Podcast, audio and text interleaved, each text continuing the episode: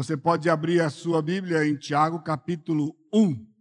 Tiago capítulo 1, nós vamos hoje de versos 12 a 18. Esta é uma exposição do, da carta de Tiago e nós vamos vê-la versículo por versículo em 11 semanas. Hoje é a nossa segunda semana. Por isso, um pedido, algumas instruções para os irmãos. Se você conseguir separar uma das suas devocionais da semana, você então vá ao site e reveja os slides, a mensagem novamente. Tem muitas informações, eu tenho explicado para você, para que você não fique enfadado né, com os detalhes. É só uma forma de mostrar para vocês ao longo dos anos né, a, a riqueza, a profundidade da Escritura, a importância. Né, e o meu desejo é que você seja abençoado mais do que quando você lê na sua casa, eu sei que o Espírito lhe dirige e ele aplica, não é? Mas que você consiga ter mais informações de quanto você consegue enxergar. E eu sempre tenho comparado né, a leitura e o estudo da palavra como uma experiência quando você vai ao mar. Então, você lembra quando foi a primeira vez que você foi ao mar? Não, né? Porque na geração aqui, a criança, com alguns poucos meses, ela vai ao mar. Agora, se você é da minha geração para trás, que você vai ao mar a primeira vez já sendo, tipo, jovem, criança, adolescente, que seja, então você tem aquele impacto. Então, o primeiro impacto é que você chega, você vê aquela imensidão. E você fica maravilhado com aquela imensidão. Aí então, se você consegue tirar lá o seu sapato e você entra na água, então você já vê o mar diferente, você percebe que ele tem uma força, aquelas ondas ali, não é? Se você entra um pouco mais, se você já teve a experiência de você cair ali dentro d'água, deve ter entrado água na sua boca, você teve outra descoberta. É salgada aquela água, não é aquela água que você costuma beber. Mas você percebe? O mesmo mar que você viu quando estava na serra, que você desceu e viu aquela imensidão, é o mesmo mar quando você pisou nas águas, é o mesmo mar, e aí você sabe que ali tem uma riqueza. Se você sabe nadar e você mergulha, então você vê alguma coisa. Se você tem um aparelho é? e você consegue mergulhar numa profundidade, você vai ver mais coisas. É? O oxigênio. Se você tem um escafandro, você pode ir numa profundeza muito maior e ver coisas que jamais você teria, teria visto lá na serra. E se você tenha, tiver um dia ou já teve acesso a um submarino, não tem limite para você. Então guarde isso. Assim é a Escritura. Depende do equipamento, você vai mergulhar e você vai descobrir o tesouro que tem, assim como no mar, tem a Escritura. Então entenda e receba isso como o amor, como uma forma de ajudar você há mais do que pisar na água, mais do que tocar a superfície da água, de você conseguir aprofundar um pouco mais e ser abençoado pelo Espírito Santo na sua vida. Por isso, durante a semana, gaste um tempinho, leia a carta, são só cinco capítulos e você pode ler, tá bem? Leiamos juntos então.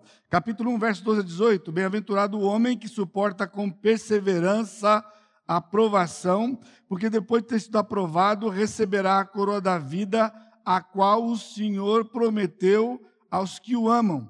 Ninguém ao ser tentado diga, sou tentado por Deus, porque Deus não pode ser tentado pelo mal e ele mesmo a ninguém tenta. Ao contrário, cada um é tentado pela sua própria cobiça, quando esta o atrai e seduz. Então a cobiça, depois de haver concebido, dá à luz o pecado, e o pecado, uma vez consumado, gera a morte. Não vos enganeis, meus amados irmãos. Toda boa dádiva e todo dom perfeito é lá do alto, descendo do Pai das luzes, em quem não pode existir variação ou sombra de mudança, pois, segundo o seu querer, ele nos gerou pela palavra da verdade, para que fôssemos como que primícias das suas criaturas. Amado Deus, mais uma vez, o nosso pedido é que o teu Santo Espírito que habita em nós ilumine as nossas mentes e aplique os nossos corações à tua palavra, que recebamos a porção que o Senhor separou na tua presença para nós que vamos estar meditando e ouvindo nesta noite. A glória, Pai, é tua, a honra é exclusivamente do Senhor. E tudo isso eu coloco diante do Senhor no precioso nome de Jesus, nosso Salvador. Amém. Esse é o tipo do texto que você leu e você entendeu. Ele está falando de provação, só que algumas coisas vão intrigar você. Ele começa o versículo 12 falando de provação, no versículo 13 ele tem uma chavinha que ele diz: ninguém ao ser tentado. Aí aquela velha coisa, né? Provação, tentação, o que é um, o que é outro, como é que funciona. E aí você entendeu a sequência que ele dá sobre cobiça, não é? e até chegar na morte. Aí tem outra novidade, versículo 16: Não vos enganeis, meus amados irmãos, toda boa dádiva todo dom perfeito. Mas o que ele quer dizer e por que ele está falando de toda, toda boa dádiva e todo dom perfeito vem de Deus? Então você leu, você se conforma que você entendeu sobre a tentação, e você então disse: Puxa, que bom, agora eu entendo sobre a tentação. Meus amados irmãos, pela graça do Senhor, eu quero hoje à noite trazer você esse texto, não como um texto de informação para você, de saber o que você sofre todo dia, que é a tentação, mas de um consolo. Não esquece que Tiago está escrevendo esta carta para crentes que estão debaixo de perseguição. Se eles estão debaixo de perseguição, por que, que ele está falando em tentação visto que a perseguição é uma provação. E ele vai dar a diferença aqui. Por isso, nós vamos ver também que a razão por que eu detalho tanto com vocábulos para vocês é para ajudar e acompanhe comigo.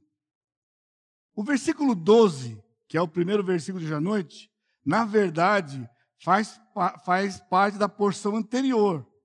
Então, domingo passado foi de 1 a 11, melhor seria de 1 a 12, porque o versículo 12, ele faz parte do texto do versículo 11. Aí você diz, pastor, mas na minha Bíblia, no versículo 12 começa outra parte, porque tem um espacinho entre o 11 e 12. Pois é, porque o tradutor e alguns intérpretes, eles encaram o versículo 12 como uma introdução da passagem do 13 em diante. Por isso ele separou. Mas você deve saber que a separação de versículos e capítulos, ela não faz parte do texto original. O texto original não tinha separação, era uma palavra depois da outra, uma depois da outra, o livro todo, para que não houvesse interferência, não houvesse alterações, e muito mais tarde alguém dividiu os textos como nós temos, até uma brincadeira entre nós, que as pessoas que dividiram, eles estavam com o texto aberto montado num camelo e com uma caneta na mão. E cada balanço do camelo ele ia marcando os versículos para você e para mim. Ok, obviamente não foi isso, mas porque em textos como o de hoje você percebe que a divisão não está batendo com a gramática do texto. E é o que nós vamos ver aqui. Então, de fato, o versículo 12 é a conclusão do versos 1 a 11, formando uma unidade. E no versículo 12 ele diz: Bem-aventurado o homem que suporta com perseverança a provação, porque depois de ter sido aprovado, ele receberá a coroa da vida. Então veja, ele suporta com perseverança esta palavra, se você ler essa semana de novo este e o de domingo passado, vai perceber que essa palavra apareceu lá no versículo 3, quando ele disse: sabendo que a aprovação produz perseverança. Já apareceu lá. Portanto, o versículo 12 está ligado pelo versículo 3 pela mesma palavra. É a mesma palavra, é o mesmo contexto. Também a palavra aprovado, você lembra quando eu disse que o ouro ficava no recipiente, punha fogo, ele esquentava, a sujeira subia, a pureza descia, abria por baixo, saía ouro puro, que era a perseverança, o produz. Aqui, Doquimion, ou doquimos, é a mesma palavra. Então, de novo, no capítulo do versículo 12, ele está ainda com o pensamento do texto de 1 a 11. Agora veja, na verdade, Tiago conclui com uma razão. Domingo passado eu conversei com alguns irmãos lá fora e a nossa reação é: pastor, é um desafio essa coisa de ficar alegre na aprovação que o bicho pega a coisa, dá uma complicada em questão de minutos. A gente fica sob o impacto da coisa. E aí Tiago vem e diz: tende por motivo de toda alegria. Você tem que gritar, exultar. Senhor, o bicho pegou. Aí fica até isso que vão falar que nós somos loucos. Já acham por aí que o crente é louco. Mas veja o versículo 12. O versículo 12 é o grande argumento de Tiago, ele diz: bem-aventurado, bem-aventurado é feliz. Então, nota, o versículo 3 não é uma alegria passageira momentânea quando, quando ela chegou. Ele diz: o homem que suporta com perseverança, ele é bem-aventurado. A mesma palavra que Jesus usou no Sermão do Monte, nas bem-aventuranças. Lembra da semana passada? Aí vem um cidadão dizendo que Tiago não é o Tiago, que Tiago não é inspirado, que ele é contra Paulo e perderam a bênção. Tiago está perfeitamente sintonizado com Jesus. E Jesus disse em Mateus capítulo 5, versículo 12: Bem-aventurado quando você é perseguido pelo meu nome. Tiago está citando Mateus 5, 12. Porque depois de aprovado, o que vai acontecer? Ele vai receber a coroa da vida. Então, quando a aprovação chegar, a sua alegria não é masoquista porque está sofrendo. Nem é porque Deus quer assim. Tiago está te levando para olhar para outra coisa. Tira o foco do fato. Levanta os olhos da fé e coloca. Um dia eu estarei face a face com o meu Jesus, que morreu na cruz e sofreu no meu lugar. Eu não tenho a menor noção do que é sofrimento. Sofrimento foi ele que teve. E quando eu vê-lo sentado, quando eu o vir sentado lá naquele trono, eu vou chegar diante dele e vou depositar aos pés dele as coroas que ele me deu. Agora, tenta imaginar essa cena, ele sentado lá, e você com a mãozinha para trás, na fila, esperando sua vez, de chegar lá e depositar aos pés dele, sabe o que? Nada. N-A-D-A. Você fica bronqueado quando alguém passa na sua frente na fila, não fica? Nessa do céu, você vai fazer questão que entre na sua frente para demorar mais tempo para você chegar lá. Se você for assim, por isso fique contente. Quando a aprovação chegar, você diga: Senhor, obrigado porque o Senhor está me dando uma coroa. Eu vou ter uma coroa para colocar nos teus pés aquele dia. Apocalipse capítulo 4, versículo 11. Vamos depositar aos pés do Senhor as coroas que recebemos dele mesmo, que são cinco e uma delas é esta. E detalhe, é a única coroa que aparece duas vezes no Novo Testamento. Aparece aqui, Apocalipse capítulo 2, também num contexto de sofrimento e provação. Por isso, é motivo de alegria e você é feliz quando sofre por Jesus. Por Jesus. Entendeu? Vamos para frente então? A coroa da vida é Stefanos. Ela aparece várias vezes. Não é coroa de realeza. A coroa do rei e da rainha é diadema. A gente fala diadema, mas a palavra é diadema.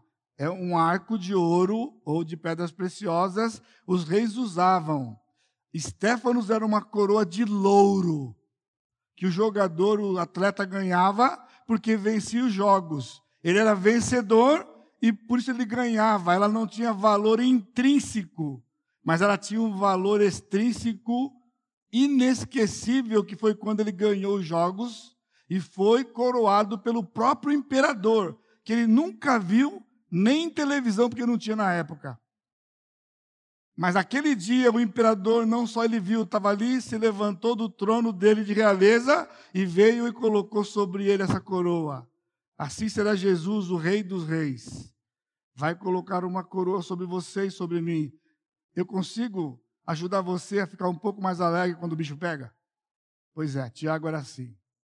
Agora, na porção de 13 a 18, que nós lemos hoje, Tiago trata o segundo significado da palavra peirasmos. Vai perceber que essa palavra é a mesma de provação do versículo 2, do versículo 12. Agora ele é a mesma, só que ele tem um outro significado, a tentação. Aí quando você leu, primeiro você provavelmente não sabia, a não ser que você já é crente por algum tempo, já ouviu isto, mas só de ler no texto, para você tentação é uma palavra, provação é outra. Mas a palavra original da pena do Tiago é a mesma. Aí a coisa é, quem te dá o direito, pastor, de dizer que ela, a mesma palavra tem dois significados?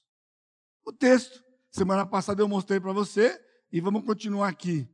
A construção de 13 a 18 é distinta, é diferente de 2 a 12. Como? Tiago muda peirasmos, que era substantivo na primeira porção, agora para um verbo, peirazo. Agora não é mais um substantivo, um nome, provação. Agora é ser tentado. Então, a palavra muda. Outra evidência é a ausência dos vocábulos. Está aqui sem colocar na frente, porque se você olhar do domingo passado, tudo isso aqui tem a pronúncia na frente o significado.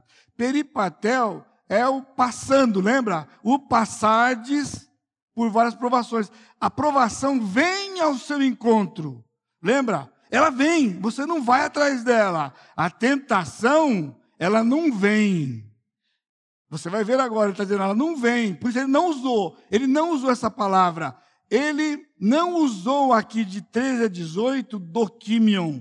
Por isso que o versículo 12 faz parte da outra porção, porque de 13 a 18 na tentação, ele não colocou aquela de produz alguma coisa. E também ele não colocou o resultado que é perseverança do catarguês e tal. Não tem também lá. Essas palavras estão omitidas pelo autor aqui.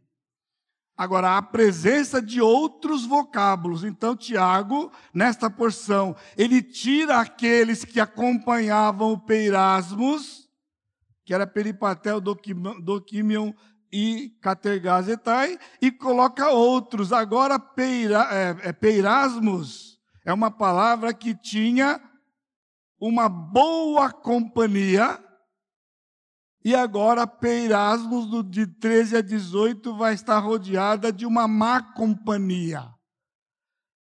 Então, a palavra também é assim. Diga-me com quem andas e te direi quem és. Uma palavra boa e má companhia vira uma palavra má. Você pode ser bom se você tiver má companhia. Por isso, jovens aqui presentes, adolescentes, andorinha anda com andorinha.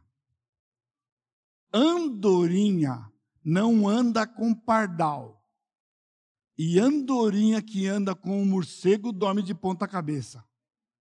O que significa que andorinha não ajuda o morcego a mudar, mas o morcego vai fazer andorinha. Você está entendendo aqui? São frases que você ouviu, conhece, aqui não é minha, não fui eu que inventei isso aqui. Mas é o que está no texto para você. Agora, Tiago aqui é um pastor pregando um sermão organizado o seu conteúdo. O texto de 13 a 18, Tiago menciona três momentos específicos na sua organização. Primeiro, no versículo 13, ele expõe e refuta um falso conceito sobre a tentação. Segundo, ele descreve a origem e o processo da tentação versículos 14 e 15. E ele afirma a obra regeneradora de Deus nos seus filhos. Agora veja esse terceiro. Ele afirma a obra regeneradora de Deus e nos seus filhos.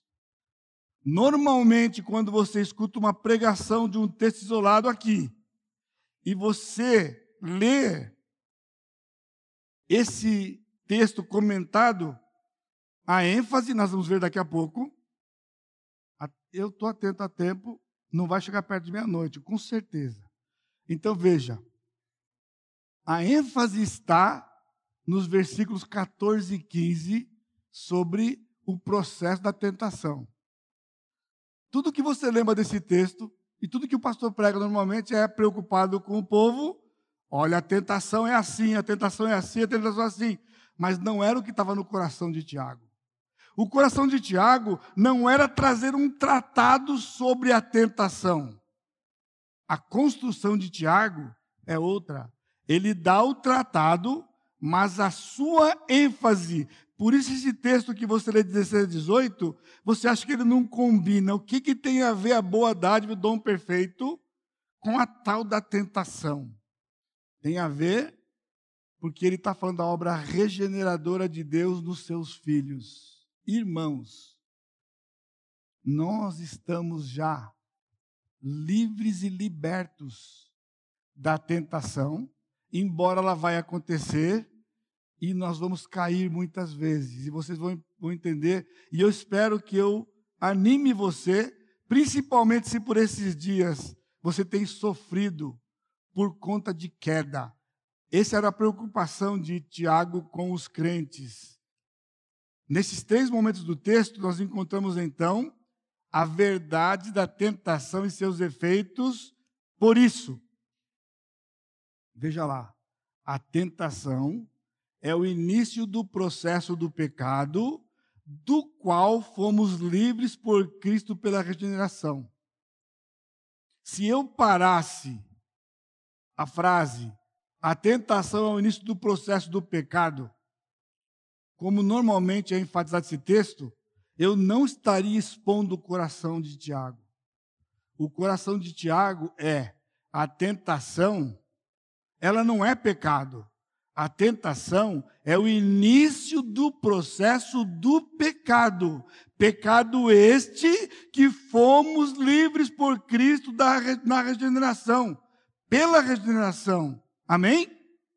Então veja, primeiro, o falso conceito da origem, versículo 13. Ninguém ao ser tentado diga sou tentado por Deus, porque Deus não pode ser tentado pelo mal e ele mesmo a ninguém tenta.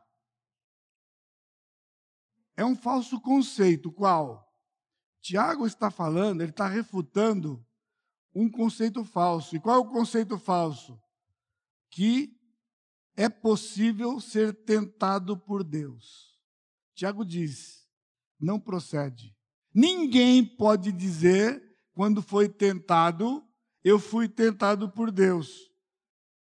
Mas você acha que, por que Tiago entrou com isso aqui? De nada, de graça. Você está tranquilinho, versículo 12, aprovação. Aí, de repente, ele muda o disco e diz: Ninguém ao ser tentado diga que fui tentado por Deus. Irmãos, isso não foi por acaso. Por que Tiago levanta a hipótese? Porque na primeira tentação, Adão usou este argumento.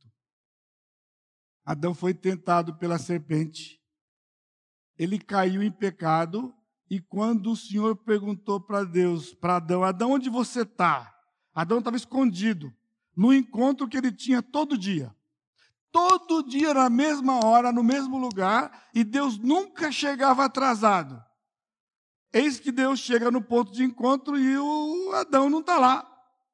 E o Senhor tem que perguntar: Adão, onde você está? E então ele escuta a voz de Adão dizendo: Senhor, eu descobri que estava nu, eu tive medo e me escondi. Se escondeu de Deus, ele teve medo de Deus. Era a primeira chance que Deus deu para ele para ele entender o que, que era a tentação que tinha acontecido. E Adão perdeu a primeira chance. Era só dizer: Deus, pequei. Você está entendendo? Adão, onde você está? Eu não estou aí, Senhor, porque eu pequei. E tudo estava resolvido, esclarecido. O Senhor mataria o animal, cobriria o pecado de Adão e iria relacionar-se com Deus de novo. Mas Adão disse: Eu tive medo e me escondi. Então o Senhor deu uma segunda chance. Deus é o Deus da chance. Ah, você comeu o fruto que eu disse para você não comer, não foi? Deus não sabia? Deus sabia, mas era chance para o cidadão de novo. Deus já sabe, mas ele te dá chance, ele me dá chance. Adão era só dizer: ah, Senhor, de fato, comi. E o meu medo é porque eu comi. Simples assim, estava resolvido, o Senhor matava o cordeiro, cobria o pecado de Adão, e Adão voltava ao convívio do Senhor. Eis que Adão disse o Senhor para quê? A mulher que o Senhor me deu. O senhor falou que ela era grande coisa. Aí, ó. Entrei na sua conversa com todo respeito. Aonde eu estou aqui? Adão pôs a culpa em quem? Na mulher? Não. A mulher que o senhor me deu. Portanto, o culpado do que aconteceu com Adão, ele disse, foi o Senhor. Ora, se Adão fez isso, você acha que nós não vamos fazer? Você acha que você não fez nenhuma vez outro dia aí? Deus não me guardou. Deus não me protegeu. Deus não me deu a graça. Toda vez que você raciocinar assim, você está dizendo: Deus foi quem me tentou. Por isso, Tiago diz: ninguém ao ser tentado diga, eu sou tentado pelo Senhor. Mas tem mais. Há uma teologia equivocada quanto ao soberano controle de Deus. Olha só, irmãos, nós somos podre. Podre que cheira mal. Se você acha que podre é ruim, podre cheira mal. Porque diz o seguinte, pastor, Deus não é soberano? Tudo que acontece debaixo do céu não depende dele? É. Eu não fui tentado? Fui. Você não caiu, caí. Logo, responsável último quem é? O próprio. Você percebeu como que é facinho? Equivocado total. Mas é assim que você está vivendo. Você não se arrepende. Você não pede perdão. Você justifica. Você culpa. Procura culpado. Pior é que não está aqui. Mas eu podia acrescentar, porque Tiago está dizendo, não fala que foi Deus. Mas se você já está um pouquinho trabalhado, você fala, não, pastor, eu não falo que foi Deus. Na verdade, é o tinhoso. É o tinhoso. É o diabo. Eu estou escrevendo um livro que eu não sei se eu vou conseguir publicar um dia. E o título é Coitado do Pobre Diabo. Coitado do Pobre Diabo. Porque você está culpando o diabo porque aconteceu com você. Só que no mesmo momento que você pecou, do outro lado do mundo tinha um cidadão que pecou também e colocou a culpa no diabo. Só tem um problema: o diabo não é onipresente e nem tem essa velocidade toda. Ele não podia estar aqui e lá ao mesmo tempo. Logo, um dos dois está errado, os dois estão errados. Não foi o diabo. Não foi o diabo. Por isso, aqui, Tiago está indo no maior, que é você continua procurando culpados para os seus pecados e suas tentações. Por isso, Tiago, ele responde de maneira veemente. Veja o versículo 13. Ele diz: Ninguém ao ser tentado diga sou tentado por Deus. Por quê? Razão. Deus não pode ser tentado pelo mal e ele mesmo a ninguém tenta. Tiago levanta a santidade absoluta de Deus. Não vem com essa de soberania, porque olha aqui que eu coloquei. Ele é um santo soberano. Antes de ser soberano, ele é santo. Antes de ser amor, ele é santo. Por isso é um santo amor, é uma santa sabedoria, é um santo poder. Qualquer atributo que Deus tiver, esse atributo é qualificado por santidade. É impossível que Deus peque, seja tentado ou ele tente. Agora aqui, Tiago escreve de maneira muito forte, que a gente perde um pouco na tradução. Deus não pode ser tentado pelo mal. Ele está escrevendo literalmente assim: apeirastos esticacom. Eu não estou falando em língua, não, pessoal. Está aqui é a língua do Novo Testamento. Fique tranquilo, não estou empolgado aqui, não. Apeirastos esticacom. Se você lembra que eu falei várias vezes da semana passada dessa aqui, peirasmos é tentar. Quando ele colocou apeirastos, é porque o a na língua grega é uma partícula de negação. O que ele está dizendo literalmente aí é o seguinte: mal aí é cacos, que é um mal moral pecaminoso e não de atos apenas. Ele está dizendo que Deus, ele é totalmente blindado de qualquer mal. Literalmente, eu até criei uma palavrinha aqui com sua permissão. Deus é intentável. É isso que ele disse na língua dele. Ele diz que Deus não pode ser tentado pelo mal. Não é uma construção. Deus não pode ser tentado. É uma palavra só. Deus é o ênfase do verbo quando ele aparece, porque ele não precisa, mas ele aparece intentável. É impossível. Ele é blindado completamente. E por isso que ele mesmo, ele próprio é o texto, a ninguém tenta. De forma alguma, e por isso nem passa pela sua, nem passe pela sua cabeça essa questão, de jeito nenhum. Então ele parte agora para a origem do pecado. Ele desmontou, lembra? Ele refutou aquele argumento comum.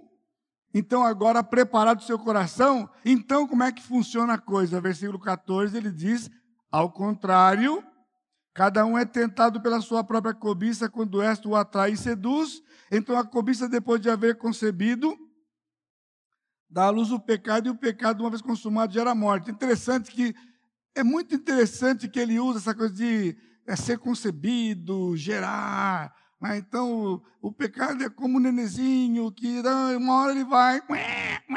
Pessoal, cuidado. Tiago não estava tão empolgado com essa figura assim como a gente vê na nossa tradução. Seguinte, a construção ela é, ela é rica e detalhada. O verso 14 não é um contraponto. Ao contrário, tem uma palavra que existe ao contrário. O que ele está colocando aqui, ele está declarando. Então é assim, ó. Mas cada um é tentado. Então ele diz: ninguém ao ser tentado, diga sou tentado por Deus, porque Deus é intentável pelo mal, e ele mesmo tem quem tenta. Mas, e, então, seria isso. Cada um é tentado. Ele não está colocando duas ideias opostas. Não é isso, mas é isto. Ele tá, isso aqui, pessoal, é inquestionável. Ele vai direto no ponto. O fato é que é que a tentação ela existe e ela tem um caminho, um traçado. Ele diz, literalmente, cada um é tentado debaixo da própria cobiça, sendo atraído e sendo seduzido. Foi só o que ele colocou. Ele usa dois particípios da voz passiva. Na voz passiva. Ele diz: cada um é tentado porque ele já está debaixo da própria cobiça. Lembra do, do, do, do perseverança, era rupó meno. Era rupó é alguém que está debaixo de uma pressão de perseguição. Essa preposição é muito importante. Ele usa essa preposição sozinho aqui. O homem está debaixo da cobiça. Não é se, quem sabe, talvez. É certo. O homem, o ser humano, ele vive debaixo da cobiça e então ele coloca o particípio. É uma característica por uma ação, sendo atraído. ele vive debaixo da cobiça, ele é atraído e ele é seduzido. Todo o tempo. O sendo é dinâmico, sendo seduzido. Agora, o que é cobiça? A palavra é epitomia. Por que eu pus aqui? Porque epitomia é exatamente a mesma palavra, o mesmo vocábulo que João usa na sua primeira carta, no capítulo 2, versículo 15, 13 a 15, quando ele diz a concupiscência da carne, a concupiscência dos olhos e a soberba da vida. A palavra concupiscência é epitomia. E epitomia é uma palavrinha que significa simplesmente um desejo forte. Então ele está dizendo que o ser humano, desde que Adão caiu, ele vive debaixo de um desejo forte, ardente para fazer o mal. Assim que nem, assim que nem o que João escreveu, e detalhe, quando Paulo em Gálatas fala sobre a obra da carne, e ele fala da vontade, ele usa mesmo, Paulo usa epitomia direto. Agora, é muito fácil falar que Paulo fala de um jeito das obras, o outro. Do... Pessoal, o que era igual ninguém fala. Ele está sintonizadíssimo com todo mundo do Novo Testamento, Tiago. Ele disse: aqui está cobiça, literalmente um desejo forte para fazer uma. Então guarde isso. Jesus disse em João, em Mateus capítulo 15, 19, com todas as letras, do coração procedem os maus desígnios e dá uma lista. Tiago está assim com Jesus. Olha só a companhia de Tiago. Jesus, Paulo, João, você quer mais? E como é que dizer que isso não é um livro inspirado? Totalmente. E nós sofremos porque nós não acreditamos nem em Jesus, nem em Paulo, nem em João e nem em Tiago. Escute. Está dentro do seu coração. Por favor, não fica procurando o culpado. Eu tenho te ajudado. Você quer saber o culpado? Vai no banheiro, olha para o espelho e aponta o dedo. Você não vai errar nunca. Qualquer outro lugar que você apontar o dedo, você pode errar. Mas se apontar para o espelho, 100% você vai vai ajudar, porque você está acompanhando com a sua mulher outro dia, que você falou que foi ela. E ela acha que é você. Você falou que era a sua sogra. Não é a sua sogra, pessoal. Não é a sogra. A minha está voltando para casa hoje para ficar um mês comigo de novo. Bênção total. Olha, não estou pedindo oração, não. Eu estou dizendo, alegre-se comigo. Sério, pessoal. Não é o seu chefe. Não é o seu vizinho da direita. Não é nem da esquerda. Não é. Não é. Não é o seu filho. Eu posso dar. Não é. Ele disse: o homem vive debaixo desse desejo desenfreado para o mal é lá no coração, já está lá, estava lá.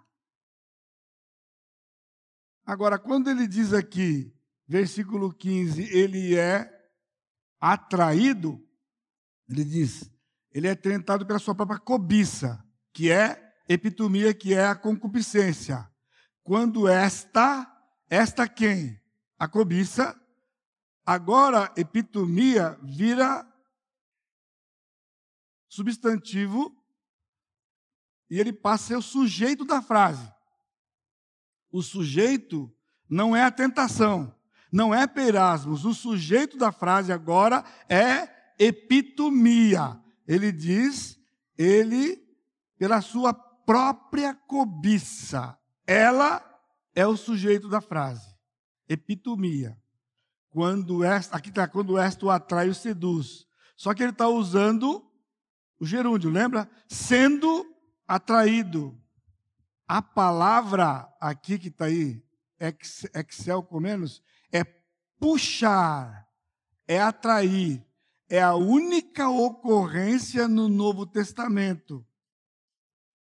E tem a outra palavra, Deleazômenos é pegar com isca, capturar com armadilha. Olha o que ele está dizendo.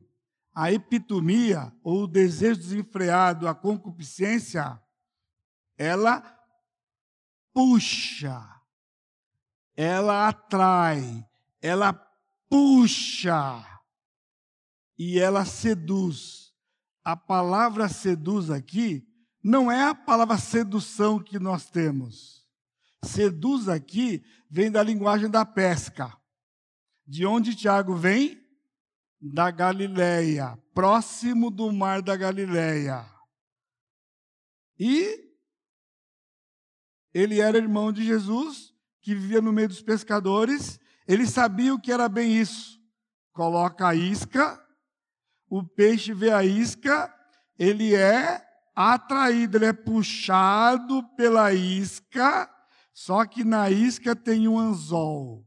E quando ele morde a isca, ele fica fisgado. Exatamente isso que está na mente de Tiago. Aquela concupiscência, essa vontade desenfreada que você tem dentro de você, ela atrai você. Você está sendo atraído por ela.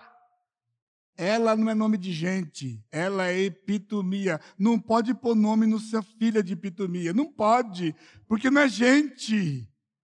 Epitomia é aquela vontade que você tem, que está aí dentro. E então, é aquela isca que fala: vem, vem. Agora, a isca, se você não tivesse com vontade, ia ficar lá. Então o problema não é a isca, é a vontade. É a vontade. No versículo 15 nós temos o processo. Então, a cobiça, agora o sujeito do verbo, depois de haver concebido. A palavra é sula bolsa, é prender é capturar. Aqui é quando a isca, é quando o anzol. Lembra da outra palavra? Seduz. Então tem um momento que quando a cobiça ela é atraída, quando ela atrai, na verdade quando ela atrai, acontece isso aqui. Prende, fisga. É a linguagem de Tiago. Está aqui junto com Pedro, está aqui junto. Tá, tá, de novo, mais, estamos trazendo mais gente para o lado de Tiago. Tiago não está delirando aqui, não, irmãos. Ele está sintonizadíssimo, na verdade. Não aquela outra que eu inventei lá. Agora ele diz: quando a cobiça, depois que ela dela haver prendido, capturar, quando ela capturou, tictei, produz, gera. Agora veja, ele já usou uma palavra produzir no versículo 2. Produz perseverança. Outra palavra. Agora aqui, lembra que o Peirasmo estava acompanhado lá? Agora aqui é outra palavra. Ele diz, ela gera, que ele traduz aqui, dá a luz. Então ele muda a figura da pesca e passa agora para o processo de reprodução. Você vê a riqueza? Ele troca as figuras. Por isso o grego de Tiago é rico e elaborado. Ele não era sem instrução, ele era alguém que conhecia. É a ideia de resulta, porque essa palavra tictei, ele vai usar de novo a palavra gerar embaixo, é outra palavra gerar. Essa tictei aqui é produz, a linguagem é da agricultura. O produto da criança é depois. Aqui é você semeia, ara, semeia, joga água, então a terra produz. Hebreus capítulo 6, versículo 7, o escritor de Hebreus usa essa palavra para falar da produção da terra. É agricultura. Ele diz o que ela faz. Ela dá a luz, ou ela, na verdade, produz ele usou da luz aqui porque embaixo ele usa a luz, então o tradutor usou para poder fazer uma consistência de figura. Mas ele não foi literal, que literalmente está falando da agricultura ainda. Ele diz, ela produz, ela dá como resultado. Por que eu estou dizendo isso? Porque se você ara a terra, joga a semente de feijão, joga água, o que nasce? Feijão. Por isso ele usou essa palavra. Não é um gerar qualquer. Produz o pecado. É a palavra mais comum para pecado. Ramartia. É errar o alvo. Só que essa palavra, ela está intensificada por uma preposição que é da parte de. Lembra apóstolo? É apó mais estelo, que é alguém que é enviado da parte de alguém. Aqui é a palavra completar, mas da parte de alguém. A epitomia é o alguém. E da parte dela, quando ela começa o processo, vai ser completado no pecado. Vai completar no pecado. É um processo que amadurece e atinge a sua compleição. Ele está usando aqui.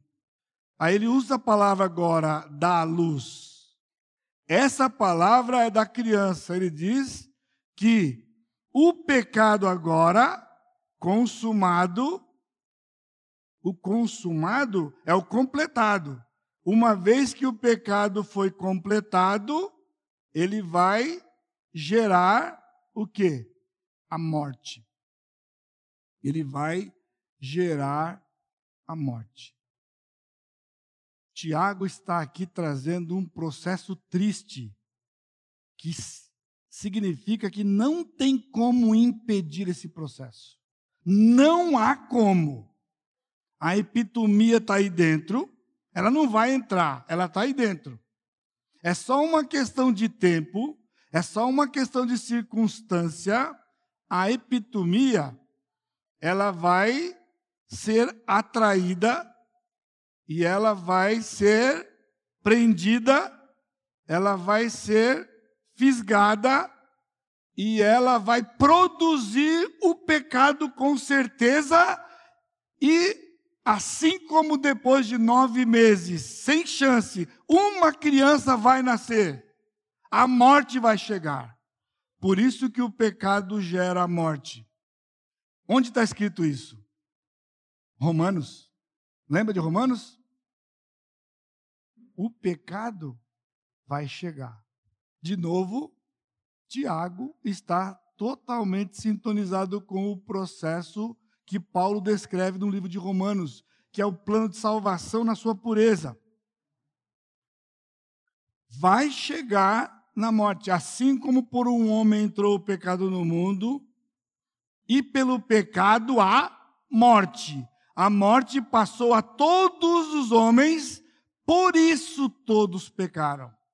Não tem chance.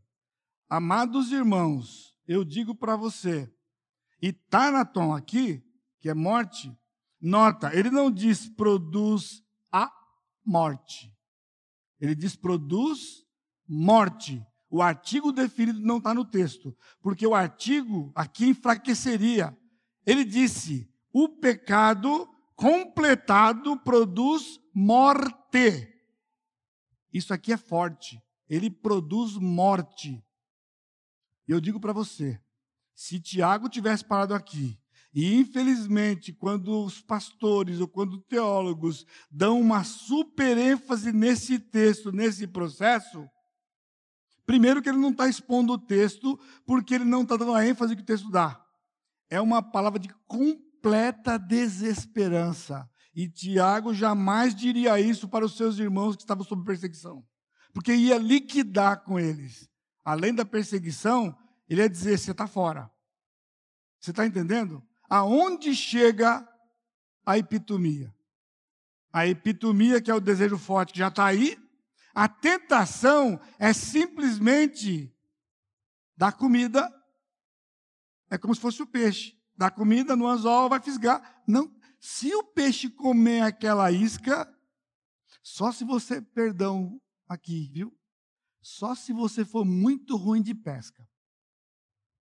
Porque um peixe que vai fisgar, umas, que vai fisgar um pedaço de, de isca no seu anzol e você não conseguir fazer assim para beber, você desiste de pescar, viu? Desiste.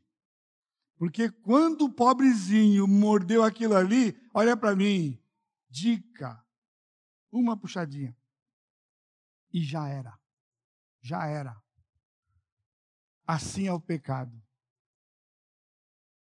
E eu vou dizer para você: o diabo, eu espero que você não se desanime de ser pescador.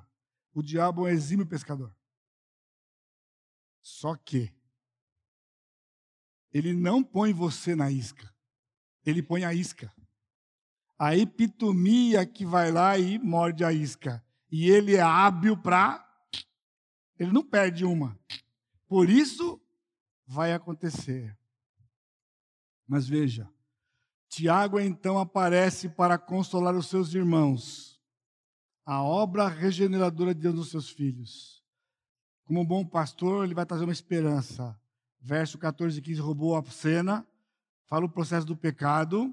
Então, o versículo 13, lembra dele? Ao ser tentado, nem diga que seja tentado, não era só para refutar aquela doutrina. Na verdade, é para entrar aqui como uma forma de mostrar o que Deus vai fazer no verso 16. Tiago volta a Deus. Não somente Deus não tenta ninguém porque ele é intentável, de Deus vem tudo que é bom. Toda boa dádiva e todo dom perfeito vem dele. Irmãos, louvado seja Deus, que dele não vem tentação, mas não é só isso, porque se dele não viesse tentação, uma vez que a epitomia está aqui dentro, o que, que adiantava no vir de Deus? Faz diferença para você de onde ela vem? Se ela vem do diabo, se ela vem de quem quer que seja? Então ele diz, meus amados irmãos, veja o versículo 16, 16: Não vos enganeis, meus amados irmãos, toda boa dádiva e todo bom dom perfeito vem do alto do Pai das luzes. Nós não estamos vendidos à tentação. Nós temos um Pai. Agora nós somos filhos dele. Filhos dele. Em um versículo, Tiago traz um plano de salvação perfeito.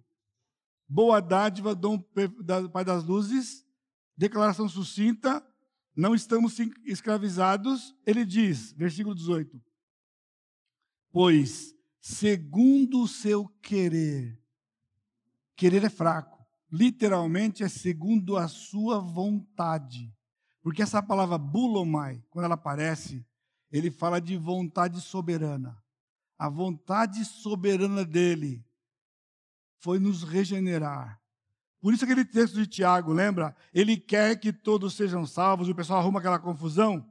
O quer é telo, é uma inclinação para, mas não é determinante. Portanto, não são todos que vão se salvar. Ele quer porque ele é bom, mas o homem não quer. Deus tem uma inclinação para salvar, mas o homem não fala, não quero. Agora aqui, ele não vai na do homem, ele usa a sua vontade soberana. A minha vontade é que você seja meu filho e você será filho dele. Ele vai concretizar. Ele diz: Ele nos gerou. É a mesma palavra que apareceu no versículo 15: dar a luz. Lá, dá a luz a morte.